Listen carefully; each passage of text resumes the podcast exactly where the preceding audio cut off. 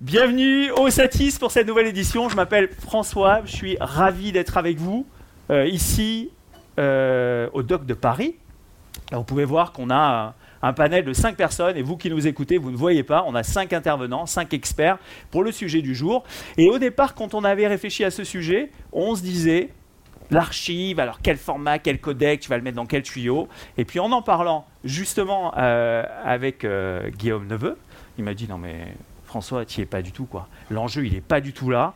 Et donc on a revu la thématique et je te remercie Guillaume de VS. On va te passer la parole tout à l'heure. Donc la thématique qui est plus, ben moi en, mettant ma casquette de dirigeant, combien déjà, ça m'intéresse parce que euh, c'est quand même une notion importante. Et le comment. Donc c'est ce dont nous allons parler euh, dans les 50 minutes qui viennent avec nos intervenants. Alors pour ceux qui nous écoutent, ils sont à côté de moi. Je vais commencer de la gauche vers la droite pour les personnes qui nous regardent. Bienvenue, Jean Gaillard, président de Nomalab. Euh, Nomalab et toi et ton parcours et l'archive en 60 secondes avec le micro? Ah d'accord, ah bah tu t'attaques fort. Ah ouais, moi je suis comme ça. Euh, bonjour, donc euh, Jean Gaillard, je suis cofondateur et dirigeant de Nomalab, donc euh, en 60 secondes t'as dit. Ah donc, ouais, ouais. donc Nomalab c'est une plateforme de services web, contenu centrique, format agnostique et cloud native euh, pour faire de la conservation, pas seulement de la conservation, de la distribution et de l'approvisionnement de contenu audiovisuel. Web et contenu centrique, ça veut dire que tout se passe dans un navigateur web. Euh, avec un accès réel au contenu réel à tout moment immédiatement. Format agnostique, ça veut dire qu'on considère que la question du format n'est pas un sujet, en tout cas ne doit pas en être un pour l'utilisateur. On prend tout ce que le marché utilise à l'entrée et on va sortir tout ce dont le marché a besoin à la sortie.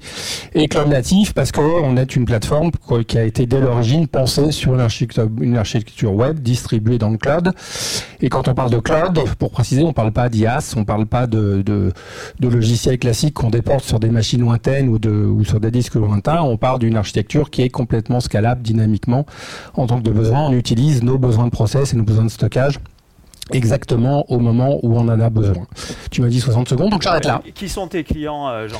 Mes clients sont alors des producteurs, des distributeurs et euh, des diffuseurs avec des besoins différents. Des producteurs, ça va, on a par exemple un certain nombre de producteurs dans le domaine de l'animation, euh, dont le problème principal est à la fois de conserver et de livrer très vite en fin de production euh, sur des listes de distribution qui sont assez complexes, puisqu'il y a toujours beaucoup de pays impliqués dans la dans la production. On a à, à l'autre bout un certain nombre de diffuseurs pour leurs besoins d'approvisionnement.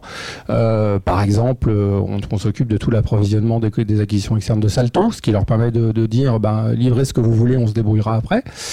Euh, et puis on a des gens qui sont euh, entre les deux, qui ont à la fois des besoins de réception, des besoins de livraison et des besoins de conservation, qui sont des distributeurs et des catalogues de toute taille. Eh bien, merci. Je propose de passer la parole à Adelino Pires de Iron Mountain. Oui, bonjour. Bah, donc depuis 25 ans maintenant, euh, je suis dans l'archivage, mais on va dire euh, généraliste, quoi. Euh, vidéo, cinéma, audio, pour des institutions, chaînes de télévision, production, voilà. Et maintenant, je suis donc chez Iron Mountain depuis presque un an.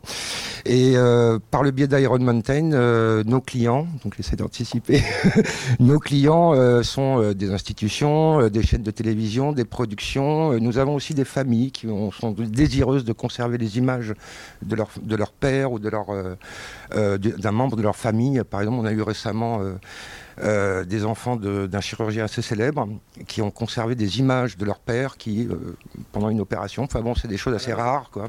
Ben, ils conservaient ça et il fallait euh, le mettre, le numériser, quoi, et donc euh, avant que ça se perde. Oui, effectivement. Voilà. Ouais. Merci Adelino. Je propose de passer la parole à, à, Guillaume Neveu de la société EVS.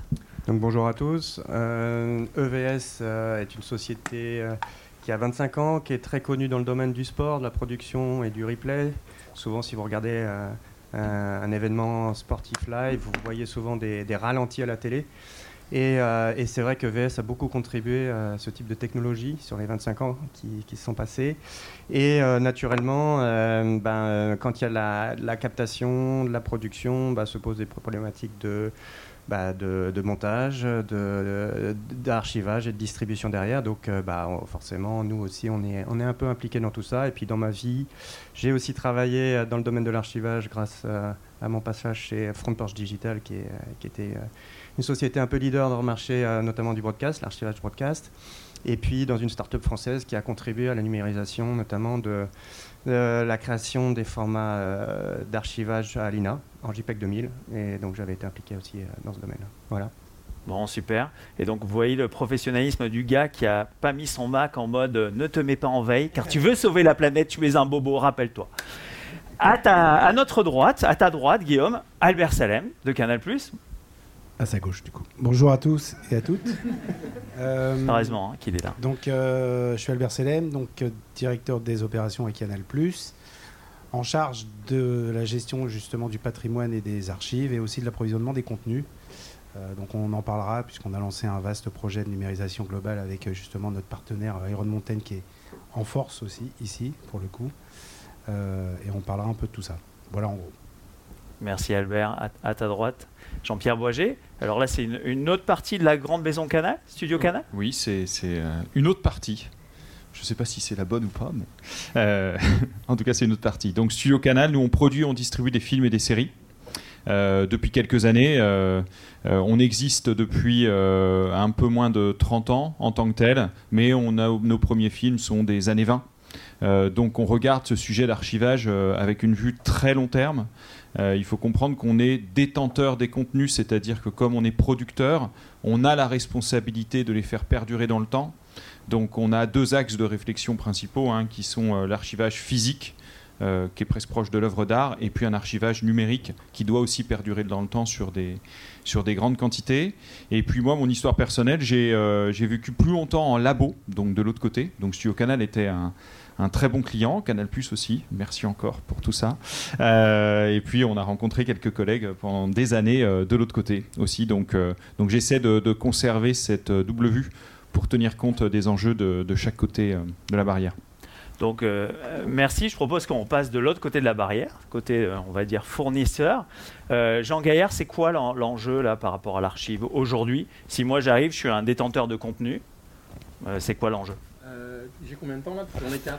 Voilà, donc là, tu as 4 enjeux, 30 secondes par enjeu, 2 minutes, 120 secondes. Avec le micro, s'il te plaît. Ouais, je suis un peu vieux jeu, je sais. Oui, non, moi, tu as raison. donc, alors on va, on va commencer par un qui, pour moi, n'en est en fait prouve pas vraiment un, ou un faux enjeu, qui est le format. Pourquoi on a autant de formats? Euh, Parce qu'à toutes les, tous les moments de l'histoire de notre industrie, on a un moment constaté un certain état de l'art de la compression et de la qualité qui a généré ces, standards, ces normes, euh, etc. Et du coup, on se retrouve bah, forcément avec une ribambelle.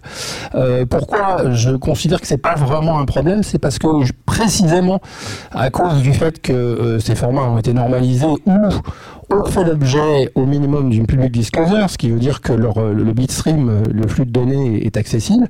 Euh, ça veut dire qu'en fait, il y a, pour moi, la question n'existe plus parce que n'importe lequel de, de, de, formats qu'on utilise vraiment couramment dans l'industrie sera toujours décodable.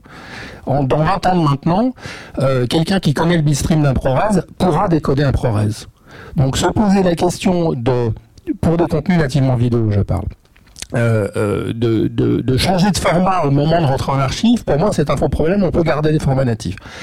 Quand on a de la cassette, ben, pour chacun des grands formats cassettes, l'ASD, Betanum, l'HDK compressé, l'HDK Messar, on a aussi des codecs de qualité équivalente, donc numérisons au niveau de qualité équivalent à ce que ces supports permettaient.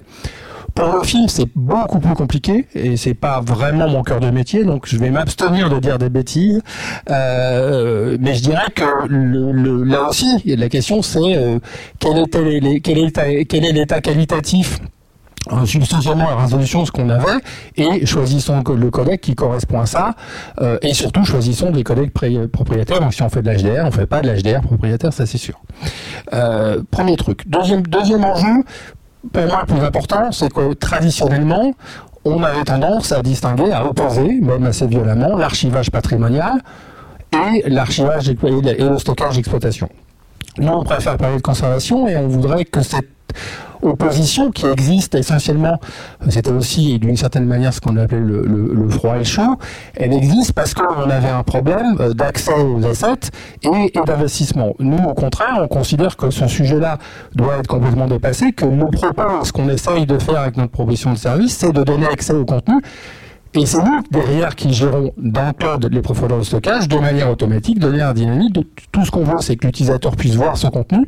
Et quand il a besoin de le sortir tel quel ou de le faire, euh, d'appliquer un process dessus pour qu'on fasse une livraison, et eh ben, ça va être notre problème de remonter et de descendre.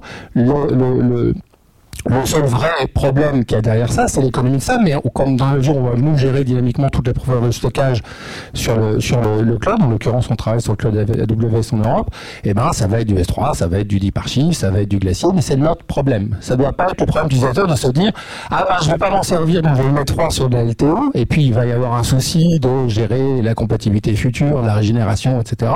Ou ben je le veux en ligne tout le temps et ça me coûte une blinde parce qu'il me faut des serveurs qui sont toujours on. Donc nous on dit ça, c'est le problème de la couche de service. Ce qui se passe derrière, c'est pas le problème de l'utilisateur. Et c'est pas un problème non plus parce qu'on veut pas, nous, avoir à gérer du métal. Nomalab, Noma, ça veut dire nos machines. On n'a pas d'infrastructure fixe, donc on a autant d'infra qu'on veut. Jean, tu nous fais les deux derniers points en, 10 secondes chaque point? Ouais, en fait, il y en a un que j'ai fait implicitement, donc ça va aller vite. Le troisième point, c'est un énorme point sur lequel on pourrait passer la journée, mais on n'y passera pas la journée parce que c'est un, une arlésienne, c'est un truc qui revient toujours et qui n'avance pas d'un poil, c'est les métadonnées il n'y a pas de métadonnées. Ou quand il y en a, elles sont ailleurs. Et c'est un problème. Euh, donc notre réponse à ce problème, c'est de dire on va pas régler le problème des métadonnées parce que c'est un problème euh, politique euh, majeur et financier.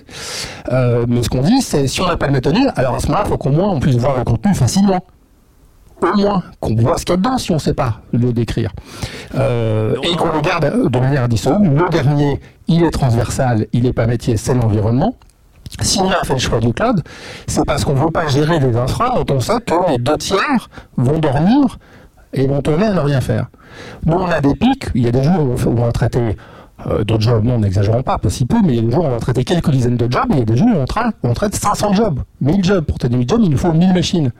Pas question qu'on ait une machine qui pays. Donc, pour nous, le choix du cloud, c'est aussi une manière, même si in fine il y a toujours un data center quelque part, de l'utiliser, en tout cas pour ce qui nous concerne, notre responsabilité uniquement quand on en a besoin. Et donc j'ai vu Albert Salem se retourner sur sa chaise dès que tu as parlé de métadonnées. Donc Albert, tout à l'heure, tu pourras nous dire pourquoi ça t'a fait réagir. Peut-être ça t'a, je sais pas, Albert de, Canal à qui on donnera la parole dans une seconde. Adelino Pires de Iron Mountain. Alors c'est pour toi, c'est quoi l'enjeu par rapport à l'archivage? Alors on, ne sait pas ce qu'on va utiliser, c'est vrai, mais ce qu'on veut, c'est être capable de le retrouver. Donc, euh, effectivement, euh, le problème, c'est les métadonnées. Parce que, par exemple, dans votre téléphone, ce que vous cherchez, euh, c'est le nom ou la personne que vous voulez contacter qui va utiliser un numéro de téléphone. Ici, c'est la même chose. On utilise des mots des, métadonnées, des données qu'on va utiliser pour retrouver une vidéo une séquence, un bout euh, d'audio, euh, une photo euh, ou un poster, par exemple. Parce que nous on stocke de tout. On stocke de tout ce qui peut être en rapport avec l'art ou avec une utilité quelconque pour l'utilisateur. Donc on a, on a, une fonction un peu hybride dans notre société de stocker à la fois du physique et à la fois du numérique. Et euh, on est dans cette transition, on est dans ce moment-là, en fait, où on s'adapte euh, au marché. Il est vrai que le pour moi, le gros, le gros problème, il est dans le support effectivement, euh, jusqu'à présent, la plupart des associations d'archivistes vous conseillent de conserver votre support original. Je continue de le dire pour les mêmes raisons euh, que, mon camarade ici présent. Excuse-moi. Et, par la même, euh, du coup, le fait qu'on conserve le support toujours physique original nous permet de toujours de transcoder vers un autre format qui est le meilleur du moment. Maintenant, il est vrai aussi que les machines qui servent à lire ce genre de support euh, tendent à disparaître ou à être difficiles à maintenir. Et donc, effectivement, le marché va évoluer. Et on est tous là, dans ce monde-là, où en fait on, s'adapte, mais on continue de dire à nos clients, conservez votre original si possible, si vous avez les moyens, parce que ça a un coût quand même. Donc euh, essayez de le conserver. Sinon, effectivement, basculez vers le futur qui est le stockage numérique. Ensuite, sur le stockage numérique, effectivement, euh, on va en parler, je crois, plus longuement après. Faut-il avoir un stockage numérique euh, dans vos locaux, dans le cloud, sur LTO Je dirais que ça dépend en fait les besoins que vous en avez d'y avoir accès non. Euh, ce qui est sûr, c'est que les LTO, on est dans, un, dans une logique 3-2-1. En fait, on, enregistre sur trois LTO différentes, stockées à trois endroits différents les trois enregistrements ont lieu au même moment pour avoir la même essence euh, de- du format numérique à l'intérieur. Et alors quand tu dis une logique 3, 2, 1, le 2 et le 1, c'est quoi? En fait, on, on- on- on stocke euh, chez le client une, une cassette LTO, pardon, et deux autres ailleurs, dans, dans des autres euh, locaux. D'accord. Voilà. Alors, ça peut être chez nous, ça peut être encore dans des entrepôts. euh, voilà. On peut aussi parler de la manière dont on stocke ce genre de, de support. Euh, les pellicules films. Alors là, on pourrait- ça, ça donnerait un débat de une heure, euh, puisqu'il y a les nitrates, les acétates, il y a différentes pellicules, il y a différents formats, euh, mais tout ça, c'est en rapport avec le support. Encore une fois, si vous pouvez le conserver, gardez-le, c'est important. Et euh, par la suite, si on n'est plus possible de les lire, ben, on les transcodera et on les mettra en numérique. Bon, alors à, à tes côtés, il a hoché la tête quand tu as parlé de pellicule, mais maintenant, euh, je pense que la pellicule est très loin pour Guillaume Neveu de EVS. Guillaume, alors pour toi, l'enjeu, c'est quoi? Alors, l'enjeu pour moi, c'est que en fait, euh, cette thématique d'archives, euh, en fait, elle est très large. Euh, chaque personne a un besoin différent d'archives. Dans l'archive, qu'est-ce qu'il y a derrière? On peut mettre euh, donc il y a l'aspect préservation, euh, l'aspect euh, store and forget, euh, l'aspect archive avec un côté euh, monétisation. Euh, et donc tout ça, bah, ça, il y a autant de choix que de possibilités. Et c'est la bonne, euh, la bonne chose de vivre à cette époque, c'est qu'en effet, les technologies ont énormément évolué. Il y a 15 ans, bah, on ne parlait pas de cloud. Euh, Aujourd'hui, ben, il y a encore d'autres technologies qui sont venues sur le marché et qui répondent et qui vont euh, encore plus s'adapter aux différents scénarios. Euh, donc si euh, j'étais quelqu'un avec, avec du contenu à archiver, la première question que je me poserais, c'est voilà, c'est est-ce que mon archive, je vais pouvoir la valoriser et la monétiser? Euh, si c'est pas le cas, bah, je vais adapter une technologie de store and forget. Le, le- débat sur le, support, dans ma précédente vie, euh, euh, je l'ai beaucoup adressé aussi, et euh, je serais tenté de dire que si on va jusqu'à la pellicule, le gros avantage de la pellicule, c'est que vous la mettez devant une lampe et vous voyez votre contenu. Euh, mais ça, aujourd'hui, la pellicule, euh, surtout maintenant avec le cinéma numérique, les fabricants de pellicules, les équipements qui permettent de gérer des pellicules sont très très rares. Deviennent de plus en plus rares, de plus en plus coûteux forcément. hein. Euh, et donc, bah, euh, encore une fois, ça dépend. Euh, et, et la durée de préservation du pellicule, quand même, c'est 100 ans, je crois à peu près. euh, hein? Au moins, ouais. Donc voilà, c'est un autre élément. Plus même. Ouais, voilà, bon, c'est à peu près. On tape plus loin? Voilà. Mais bon, euh, donc Ouais. voilà. Donc après, ça, ça dépend de euh, quelle est l'utilisation derrière, et en fonction de ça, à trouver la bonne solution et le bon business model. Parce qu'une archive, ça coûte de l'argent. Euh, et, euh, et c'est exponentiel. C'est-à-dire que dès que vous mettez, euh, commencez à archiver quelque chose, vous allez payer l'archivage de ce contenu toute la vie, toute la durée de vie du contenu. Et euh, on est dans une société où on a de plus en plus de contenu, surtout dans le domaine de l'audiovisuel, puisqu'on est aujourd'hui sur un salon audiovisuel. C'est justement du contenu qui pèse, qui représente beaucoup de capacités comparé à des dans l'assurance ou euh, l'informatique traditionnelle. Des fichiers Word et Excel, c'est pas le même poids qu'un film euh, de 90 minutes en DNX HD euh, 120 par exemple. Donc, euh, donc tout ça, bah, ça, ça pose plein de problématiques. Euh, la, la bonne chose, c'est que bah, y, y a plein de solutions qui se créent, euh, comme je disais, qui peuvent s'adapter euh, euh, aux différents scénarios. Et, euh, et donc, euh, la thématique de comment et combien, ben, pour moi, euh, en effet, c'est clé. Euh, si on ne se pose pas cette question-là au début, on ne va pas trouver la bonne solution qui nous convient. Voilà. Ok, merci, merci Guillaume. Euh, à tes côtés, Albert Salem de, de Canal+. Alors, juste pour les gens qui nous écoutent en podcast, la petite blagounette de Jean-Pierre Boiget de Studio Canal, c'était est-ce que je serai encore là dans 100 ans pour regarder le contenu que j'archive? Voilà, c'était la blagounette. On veut pas que vous la manquiez, vous qui nous écoutez. En ligne, Albert, à toi. Alors, bah, on l'espère hein, que tu seras là euh, très Ouais, longtemps, ouais. en tout cas. Il est resté beau gosse, hein Il est resté beau gosse. Il y a, moi, je, je parie 100 ans, ouais, ouais, 100 ans. Elle n'était pas raccord, c'est ça, ouais. Ok. Je t'en prie, Albert. Euh, alors par quoi commencer? Parce que le sujet est vaste hein, quand même. hein. Euh, pour le coup, euh, donc nous à Canal déjà, je veux un peu vous raconter ce qu'on a essayé de mettre en place, ce qu'on a fait. Donc déjà en tant que diffuseur, on n'a pas les, les mêmes besoins et obligations que mon ami et collègue ici présent, euh, Jean-Pierre côté Studio Canal, qui lui est une major compagnie quand même, faut le dire, hein. une belle, une, une- une belle major d'ailleurs, française et européenne. Voilà. En tout cas, euh, nous à Canal euh, on a eu un projet de dématérialisation déjà euh, il y a un paquet d'années. Il y a même quelques anciens euh, dans la salle qui y ont bien œuvré, en tout cas, qui était en 2012, en fait, où on a commencé déjà à dématérialiser nos supports et à commencer à gérer de l'archive, non plus physique, mais, mais digitale. Donc, dans les archives aujourd'hui, on a un patrimoine digital qui est exponentiel, puisque en quasiment 10 ans, on a quasiment euh, un million de programmes aujourd'hui qui sont stockés euh, dans notre plateforme. Euh, et à côté de ça, on avait toujours nos archives physiques, donc cassettes, qui ont évolué aussi au fil du temps. Et on avait 560 000 bandes qui étaient stockées chez notre fournisseur historique, qui était Capital Vision, qui a été racheté du coup par Iron Mountain. Et à un moment donné, on a commencé à numériser en interne au fil de l'eau depuis 2012, en fonction de nos besoins, donc à une cadence assez faible. Euh, et puis, euh, c'est trouvé le moment où on se disait, à partir de quand on en finit avec les bandes? Et il fallait trouver de l'argent pour ça, parce qu'un projet de numérisation en masse, euh, euh, c'est pas évident à financer, déjà, pour le coup. Donc, il a fallu euh, expliquer l'intérêt de ça. Et la plus grosse difficulté après, ça a été euh, euh, de commencer à, faire des listes, en tout cas, et de regarder ce qui était éligible ou pas au patrimoine. Et il est évident qu'on n'allait pas numériser euh, 560 000 euh, cassettes, euh, qu'il fallait déjà faire des listes. Donc je salue aussi euh, euh, notre, notre collègue responsable de la documentation, Jean-François, qui est là, qui a œuvré euh, pendant un an à commencer à travailler d'arrache-pied à faire ces listes. Il fallait aussi se battre parce qu'on sait très bien que les archives, ça intéresse personne. hein. C'est comme à la maison. On met tout au garage ou dans la cave, puis on verra bien un jour si on en a besoin.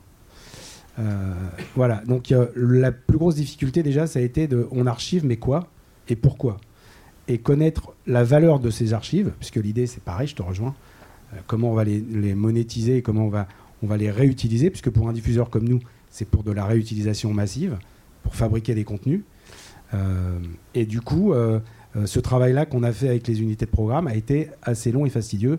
À un moment donné, il a fallu y aller au doigt mouillé et de se dire bon bah allez, on y va.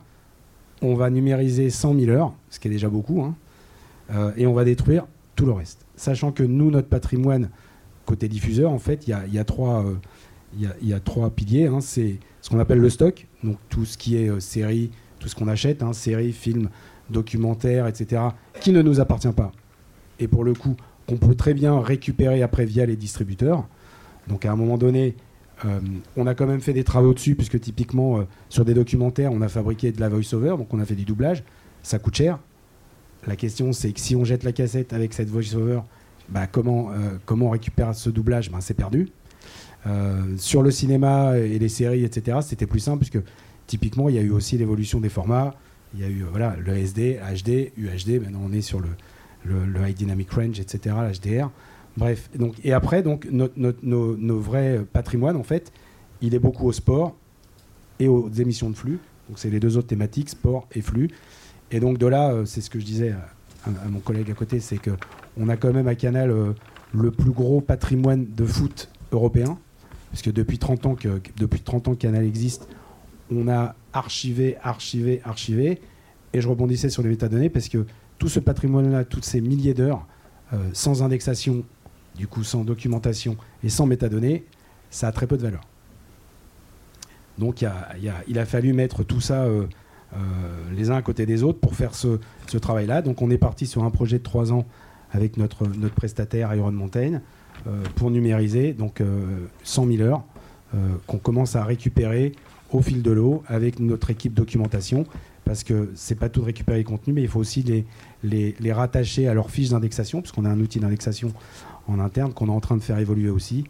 Euh, voilà, donc on est parti sur un travail de longue haleine pendant trois ans euh, qui va nous permettre d'en finir une fois pour toutes avec les cassettes, mais le travail n'est pas fini sur le patrimoine digital parce que là, on y va franco. Alors il est vrai qu'au fil des années, le coût de stockage a quand même drastiquement diminué.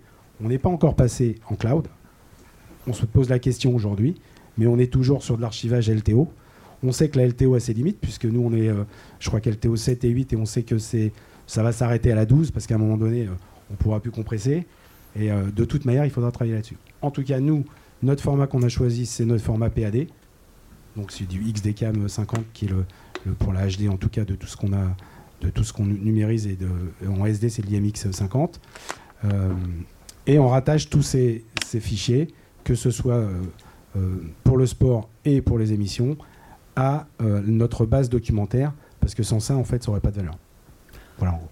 Ok, euh, on va passer la parole à, à Jean-Pierre Boisget de Studio Canal qui est à tes côtés. Donc euh, j'imagine qu'à Studio Canal, l'archive, ça fait partie intrinsèque du, du business au quotidien.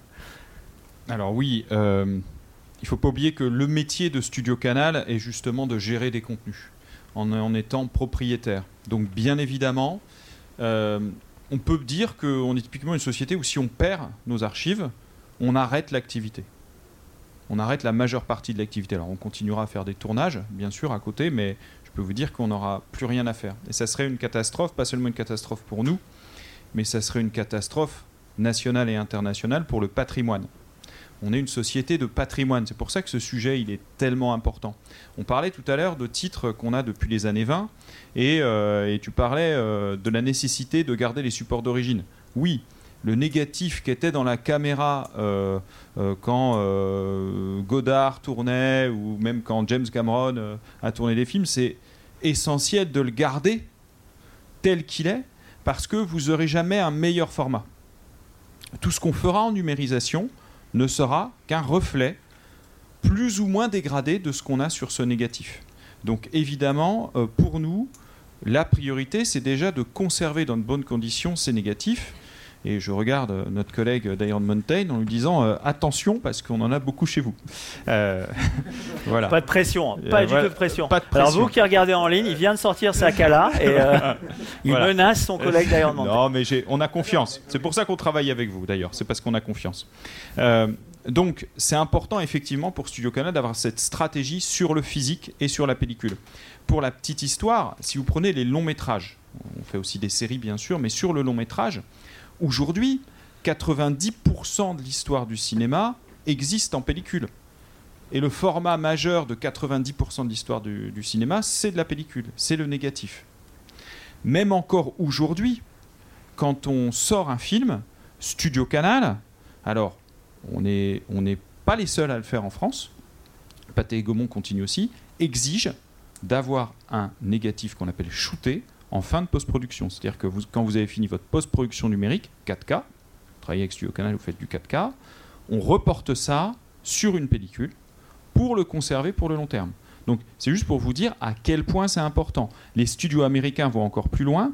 Ils demandent euh, une décomposition chromatique. Vous, vous imaginez, c'est pas exactement ça, c'est pas les couleurs primaires, c'est un petit peu décalé, mais on va shooter trois fois, on va faire trois négatifs. euh, parce qu'on se dit que stocker en noir et blanc, ça dure plus longtemps dans le temps. Et d'ailleurs, on en a l'expérience aujourd'hui. Après, vous éclairez avec des lumières de couleurs différentes et vous retrouvez euh, votre image d'origine. Donc tout ça pour dire que c'est encore très présent. Maintenant, bien entendu, euh, on ne fait pas que ça, heureusement. Euh, on est une société qui vit complètement son époque et on a numérisé une grande partie de notre catalogue, en tout cas les titres majeurs. Les numériser, c'est pas juste les numériser, c'est scanner la pellicule et ensuite restaurer, parce que c'est le seul défaut qu'on puisse trouver à la pellicule, euh, c'est qu'elle se détériore un petit peu dans le temps, mais finalement cette détérioration, elle n'est pas grave, parce que vous avez toujours votre image, alors vous l'avez tous vu, il y a des petits scratchs des petites rayures, des choses comme ça, mais justement grâce aux outils numériques, on arrive à les restaurer, on arrive à revenir dessus, et on réussit quand même la plupart du temps à retrouver l'image telle qu'elle était à l'origine. Et on réussit à faire des choses fantastiques, c'est-à-dire de montrer une image qu'on n'a même jamais vue. Parce que euh, quand on a tourné et distribué en pellicule à l'époque, on a eu plusieurs générations analogiques entre le tournage et la salle de cinéma, et on n'a jamais vu euh, la granularité, le détail qu'on pouvait avoir sur le négatif. Donc aujourd'hui, grâce au numérique, on le montre. Mais c'est là que pour moi est le- l'enjeu principal pour notre secteur d'activité, c'est que sur le cinéma, on avait des producteurs euh, qui euh, voilà, faisaient un film euh, bien ou pas bien. euh, et puis après, ben, on avait ce négatif, on le mettait sur une étagère et puis on l'oubliait. Mais là, on pouvait vraiment l'oublier. C'est-à-dire qu'il n'y avait pas de coût. Euh, on a tous vécu dans des labos, et moi particulièrement, où on ne facturait pas le stockage. Le stockage n'était pas facturé. C'est affreux ce que je dis hein, pour Iron Mountain. Ah, on, Je sais, c'est. Ah, mais on le en stock. vit encore les conséquences. On en vit encore les conséquences. Euh. Euh, et c'était pas facturé parce qu'il y avait des prestations de services dans les labos qui justifiaient qu'on avait un accord avec le client. Bon, je lui stocke ces éléments négatifs, il me commande d'autres prestations de services, ça marche comme ça. Aujourd'hui, on est dans un système complètement inverse. Dès qu'on fait un film, si on veut correctement le stocker pour l'avenir, on doit le mettre dans un système qui entretient la donnée. On ne peut pas euh, juste dire ah, je fais une LTO, je la mets sur une étagère. Non, parce que votre LTO, au bout de 10 ans, vous ne pourrez plus la lire. Je, vous le parie. Et c'est d'ailleurs déjà arrivé sur des films qui ont été post-produits en numérique entre 2000 et 2010. On ne va pas les citer maintenant, mais on a déjà plusieurs exemples de films, pas chez Studio Canal, euh, qui ont disparu. Qui ont disparu. Dont on n'a plus l'élément numérique d'origine parce qu'il n'a pas été mis dans des systèmes d'entretien de la donnée. Donc là, on est devant un double enjeu. Premièrement, un enjeu de coût réel, c'est-à-dire qu'au lieu de laisser sa pellicule négative sur une étagère et maintenant de payer euh, voilà, un forfait euh, qui est finalement pas très cher, on doit payer l'entretien de la donnée, des grosses quantités de données. Un film aujourd'hui, nous on estime que c'est entre 10 et 20 Tera si on veut tout stocker en mode non compressé, par titre. Imaginez-vous qu'on en a plus de 5000. Euh, donc c'est beaucoup, beaucoup, beaucoup d'informations. Ils n'existent pas tous encore en 4K. Donc pour la profession, c'est comment je bascule dans le système où finalement je vais avoir des coûts récurrents non négligeables dès que je vais avoir un catalogue d'une taille un petit peu raisonnable. Euh, donc il y a deux enjeux, il y a un enjeu de coût, il y a un vrai enjeu de patrimonialité, c'est-à-dire que c'est pas parce qu'il y a un enjeu de coût qu'il faut faire l'impasse et ne pas faire les choses bien. Donc on a un vrai enjeu de savoir comment on va faire pour conserver cette histoire du cinéma et toute l'histoire du, cinéma et aussi euh, de la série télé à très long terme. Les grands films auront tous des solutions. Les films un petit peu plus pointus euh, vont devoir trouver des solutions. Donc pour moi, l'enjeu, il est aussi beaucoup de ce côté-là. Merci euh, Jean-Pierre Boisget au canal. Donc on va refaire un tour de table, mais avant, je voudrais prendre une question dans la salle. Qui a une question? Alors je vais vous demander de prendre un micro, alors si vous bien faire passer, et énoncer vos noms et euh, entreprises s'il vous plaît. Bonjour, je suis Roger Roberts, je suis président du comité belge Mémoire du Monde de l'UNESCO. Et donc, euh, ce sujet fascine, puisque en réalité, j'aurais aimé que le titre soit celui que Adelino a donné, c'est-à-dire comment archiver en 2022 pour 2072. 72, vous dites en français, c'est une question de, rapport. Voilà, donc, euh, je suis quelque part euh, à la recherche, et donc je crois que toute l'UNESCO est à la recherche effectivement de trois choses. La première, c'est le support. On aimerait tellement retrouver un support pour plus de 30 ans. On a une centaine d'années avec le film. On aimerait tellement avoir une écriture sur ce support qui soit ouverte, que dont on est certain qu'on va pouvoir la récupérer. Un support. un support. Deux, écriture. Trois, pouvoir représenter de la connaissance. Et c'est là que c'est la chose la plus pitoyable, je trouve, de trouvons. Toutes les solutions sont franchement rustiques. Il serait temps qu'on cesse de parler de métadonnées, qui est un terme que personne ne comprend à la fin. Oui. Oh, et pour parler soit de données plates, oui, et là on a des bases de données, on a tout ce qu'il faut, soit de données sémantiques. Tant qu'on n'aborde pas la question du côté de la représentation des choses interprétables machine, on n'avance pas. Et donc, envie quelque part d'entendre un peu les interlocuteurs sur, ces choses-là. On a bien dit que sur le support, bah, on n'a pas grand-chose, sur l'écriture, on n'avance pas. Mais en tous les cas, je pense qu'on peut avancer dans la représentation de la connaissance. Merci. Merci à toi, Roger. Qui veut répondre? Qui prend la patate chaude de Roger Allez, qui prend la patate chaude Messieurs, dames, il y en aura pour tout le monde. bonjour Roger, je suis heureux de te revoir en tout cas. Euh, je, dirais, je dirais, oui, effectivement, euh, la, recherche sémantique est importante et pour ça il faut pouvoir euh, préparer les données pour que les moteurs puissent utiliser ces données sémantiques je, dirais que là, euh, ça dépend en fait des moteurs euh, qui sont utilisés et les différentes infrastructures euh, que nous choisissons, nous aussi, en tant qu'intervenants dans le secteur. à notre niveau, nous, on stocke, on est comme une banque, on conserve les valeurs de nos clients que ce soit de la vidéo, de l'audio, pour nous c'est une valeur, c'est un asset, comme on dit en anglais, c'est une valeur. Alors ensuite, que, que notre client veuille utiliser ça pour éventuellement le partager avec d'autres et que des moteurs utilisent ces données, oui, pourquoi pas. Nous, dans notre domaine, nous, nous stockons, nous sommes une banque. Voilà. Notre idée, c'est de conserver au maximum les euh, valeurs de nos clients. Alors c'est vrai que c'est un peu bizarre dans le monde de l'audiovisuel de parler de cette manière-là, euh, mais nous, c'est notre philosophie. Merci à Adelino Pérez de Iron Mountain. Euh, Guillaume Neveu de EVS. Ouais, bonjour Roger, ça fait longtemps.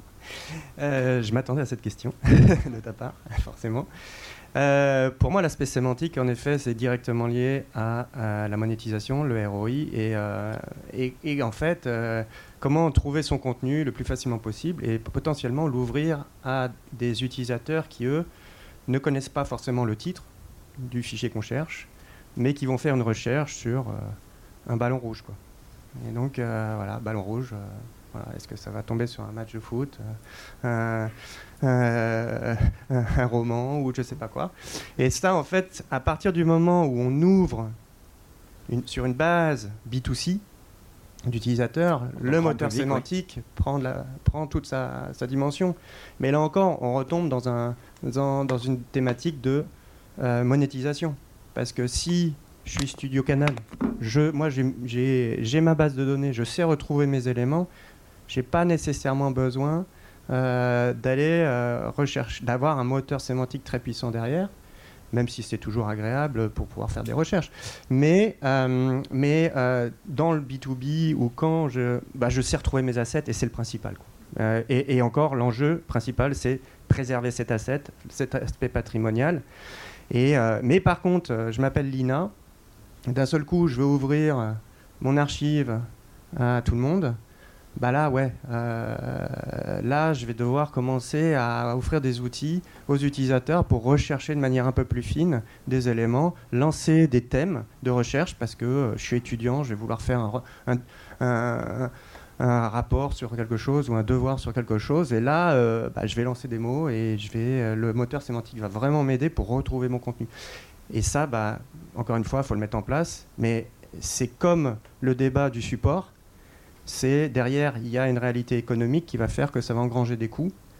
Euh, et, euh, et ça se prépare. C'est-à-dire qu'en effet, si à la base le contenu il n'est pas renseigné correctement, de toute façon, plus il va être pauvre en métadonnées, plus la recherche sémantique va être compliquée, de toute façon, parce qu'elle va, forcément les taper dans ces modèles de métadonnées. Ou sinon, il faut que le contenu soit renseigné en amont au moment de l'archivage avec un moteur sémantique euh, déjà adapté. Et là, on commence à rentrer dans des, éléments où on, on commence à mettre de l'argent sur la table. Donc s'il y a une vraie réalité économique derrière, que ça justifie, oui, ça va trouver sa place. D'ailleurs, il y a des progrès qui sont faits dans ce domaine-là. Euh, après, je ne suis pas tout à fait d'accord avec le côté euh, support. Il y a des réponses en termes de support aujourd'hui, il y a des réponses en termes d'écriture aussi. Encore une fois, tout dépend du contenu qu'on veut archiver. Et, et- le challenge, c'est d'aller vers le support qui correspond à ses besoins aussi, je pense. Mais il y a des réponses quand même aujourd'hui. Merci messieurs. Une autre question avant qu'on. qu'on- on- Euh, moi je propose que tu la gardes pour l'apéro.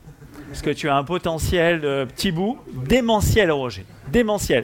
Donc un sujet d'apéro avec Roger, messieurs, dames, ça sera en bas là à midi. hein. D'accord Pardon? C'est trois, trois bières pour tout le monde? Trois bières pour tout le monde, il l'a dit, je confirme. Messieurs, dames, une autre question? Oui, au, au premier rang. Je vous laisse passer le, le micro. Bonjour tous, à tous, euh, Denis Garcia, euh, Cité de mémoire, LTC Patrimoine. Euh, j'ai pas une question métier, mais, enfin j'ai une question de fond. Euh, la LTO euh, va avoir une euh, fin un jour. Il y a eu euh, des études sur le refroidissement des disques durs. euh, la, la consommation euh, d'énergie pour la conservation, c'est un vrai sujet. On va être tous frappés par des limitations. Euh, je crois qu'il y a une conférence cet après-midi là-dessus.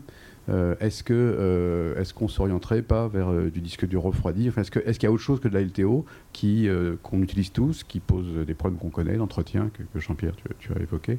Voilà. Est-ce que euh, est-ce que c'est le moment où on passe à nouveau à, autre chose que de la LTO Est-ce que est-ce qu'il qu'il va y avoir des changements? Donc migration vers de nouveaux supports.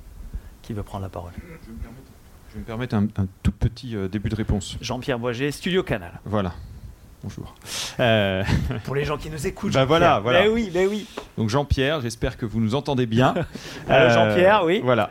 Donc, euh, tout d'abord, nous, on considère que ces supports sont des supports temporaires. Il faut qu'on soit bien clair. On a parlé d'entretien de la donnée tout à l'heure. Une LTO, aujourd'hui, c'est un support temporaire. Je considère que, au mieux, dans 3 ou 4 ans, de toute façon, on va la changer par autre chose. Ce sera peut-être une LTO euh, 11-12 J'en sais rien pour l'instant, mais elle sera changée. Et peut-être dans 10 ans ou 15 ans, on passera sur autre chose que je ne connais pas aujourd'hui, un, disque dur euh, ou autre chose, je sais pas. Mais en tout cas, tout ça, ce sont des supports temporaires. euh, et je rejoins Roger. euh, Il n'y a pas aujourd'hui de support long terme. On n'a que des supports temporaires qui sont des supports de transition. Et justement, le coût est là. C'est qu'à chaque fois, on doit vérifier ce qu'on a sur le support, le mettre sur un nouveau, et puis quelques années après, recommencer. Et c'est pour ça que ça coûte de l'argent, parce que c'est du stockage managé. Voilà. Donc je vois Guillaume, euh, neveu de EVS, qui euh, hoche la tête. Ouais, euh, je pense, moi, euh, ça date un peu, donc euh, je sais pas où ça en est, mais je sais qu'il y a quelques années, euh, bah, il y avait beaucoup de, de R&D, de recherche et développement autour de l'holographique, des choses comme ça. Hein, donc on sait qu'il y a des gens savants qui travaillent sur ce sujet-là. Euh, Aujourd'hui, je pense que la- le frein, ça a été encore une fois euh, une réalité économique, c'est-à-dire que ce genre de nouvelles technologies euh, euh, et ainsi de suite, ça coûte de l'argent à développer, à productiser, et il faut, un- faut que quelqu'un euh, prenne le, risque de, lancer ça sur le marché. en sachant que chaque fabricant va avoir tendance à essayer de faire un truc pas trop ouvert parce que bah, ils vont vouloir pérenniser leur R&D et donc avoir les retours sur investissement de leur investi quoi, retour sur investissement. Et dans notre domaine, la préservation, l'archivage, on est très demandeur de standards. Euh, on veut du standard, on veut quelque chose qui est ouvert et ainsi de suite. Et souvent, bah, il y a une incompatibilité avec euh, les fabricants. Je suis fabricant, donc je sais de quoi je parle. Euh, mais c'est une réalité. Et aujourd'hui, dans le domaine de l'archive, quelqu'un qui va faire un truc complètement open source autour d'une nouvelle technologie, bah, il faut du financement, il faut des gros derrière. Et à moins qu'il y ait des Google ou des Amazon ou des gens comme ça qui prennent le taureau par les cornes et qui aillent au bout de ces développements sur l'holographique ou autre, hein, je sais pas. Bah, je pense que oui, mais c'est inévitable qu'on va, il va y avoir des alternatives parce que le marché, euh, comme je disais, il est exponentiel. Aujourd'hui, on parle de, de milliards de pétas euh, à l'échelle internationale euh, en termes d'archivage, donc c'est un gros business quoi. Ok, mer- merci Guillaume. On passe la parole à Jean Gaillard de Nomalab. Euh, Oui, c'est juste pour, euh, pour abonder en fait euh, dans ce que dit Jean-Pierre. Il, y a un- il y a un terme qui me plaît, enfin je m'autoriserai à le réutiliser si tu me permets, qui est entretenir la donnée. En fait, c'est vraiment ça le truc. Après, le débat sur les moyens physiques qui sont ultimement mis en œuvre pour stocker la donnée à un instant T, que ce soit une machine ou que ce soit un support ou une combinaison des deux. J'ai envie de dire que si on, je pense que c'est pas le problème de l'ayant droit euh, ou, ou d'ayant droit ayant des gros moyens comme c'est votre cas, mais beaucoup d'ayant droit, leur problème c'est qu'ils veulent tout simplement pas se poser la question. Euh, et leur problème c'est qu'ils veulent pas de capex. Donc pour moi toute discussion dans ça. hein. euh, toute discussion dans l'environnement de l'industrie qui produit et qui exploite des œuvres, qui discute de quelle machine il faudrait éventuellement acheter, pour moi c'est du temps perdu pour tout le monde. Euh, pour moi, l'enjeu, c'est quelle couche de service on peut fournir pour entretenir cette donnée. Et, et, et moi, j'ai pas non plus envie, en tant que prestataire de service, de me poser la question de quelle machine je veux.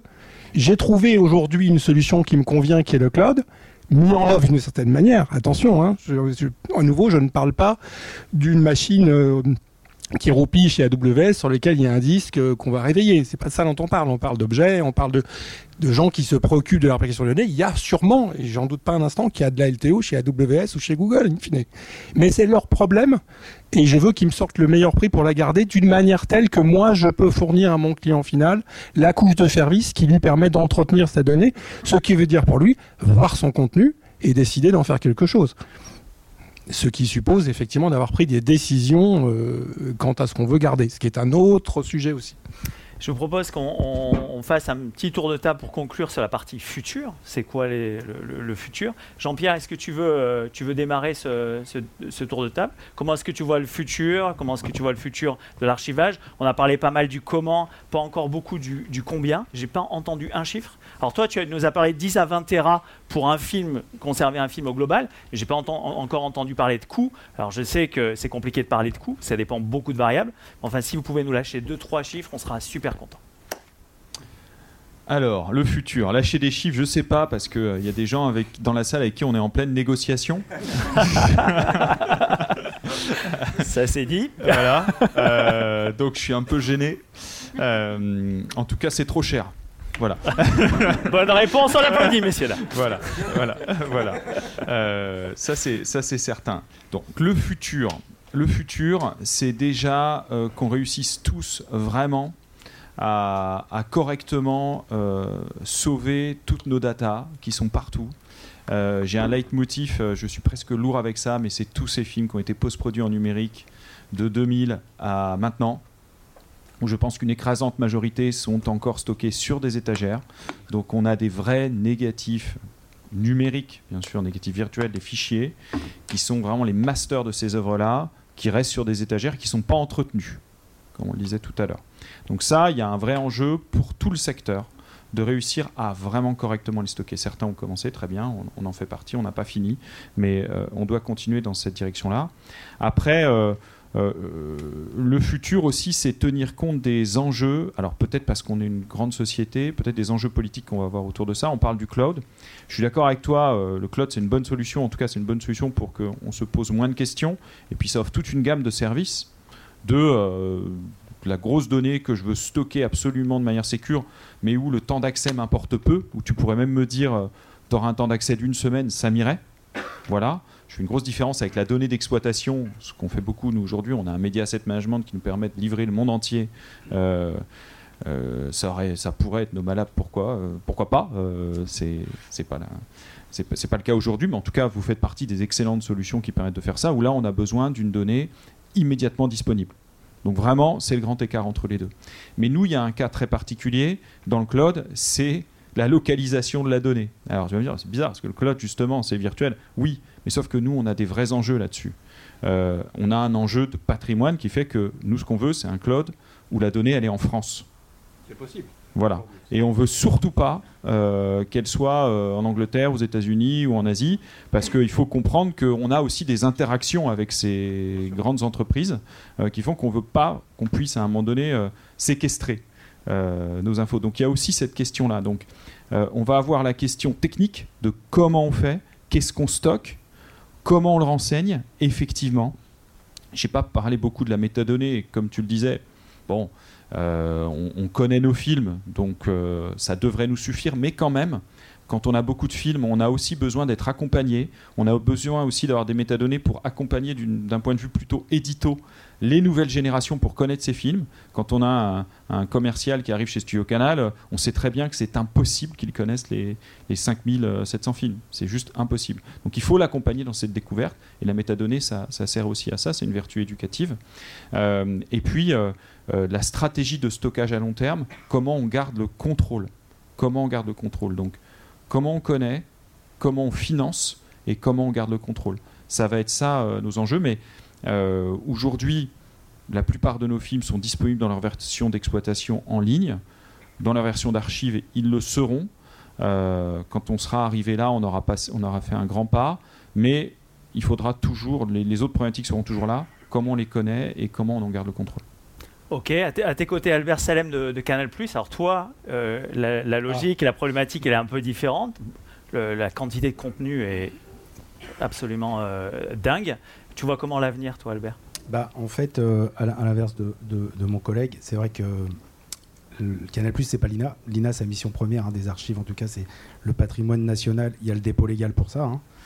Euh, donc l'idée, euh, est-ce qu'on aura besoin de nos images dans 50 ans à Canal+, sincèrement, de tout ce qu'on a fait Moi, en tout cas, moi, je, le premier, je sais pas répondre. Par contre, ce qui est sûr, c'est que même si c'est moins romantique que l'histoire du cinéma racontée par Jean-Pierre, il nous a emmenés avec, euh, avec Godard, avec, euh, et on a senti la pellicule, on a senti, voilà. Voilà. euh, bah après, c'est vrai qu'il y, a, des- mots qui font toujours peur, le ROI et toutes ces choses-là. Mais en tout cas, moi, comment je vois l'avenir, c'est le- l'enjeu, bah, c'est le big data. hein. C'est- parce que pour le coup, ça va dans la métadonnée, parce que pour le coup, l'in- l'intérêt pour nous, diffuseurs, avec une, avec une, immense somme euh, de médias tels qu'on peut l'avoir, et pour le moment, on n'a pas encore passé en mode destruction du, patrimoine digital, hein, alors que là, on est sur la destruction du patrimoine physique.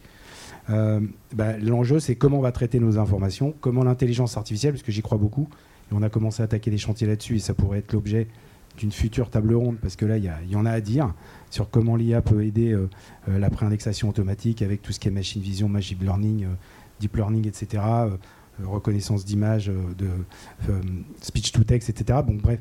Et, et je pense que l'avenir, c'est comment, avec cette immensité de data, en fait, on pourra traiter l'information pour trouver le plus vite possible le- les bonnes images et nous aider aussi à savoir ce qu'il faut archiver. Parce qu'aujourd'hui, ce qu'on ne sait pas faire, c'est le taux mesurer le, taux d'efficacité de nos archives. Combien, sur, les, centaines de, milliers d'heures qu'on qu'on numérise, combien on en réutilise vraiment C'est très compliqué. En plus, ça va beaucoup en fonction des époques. hein.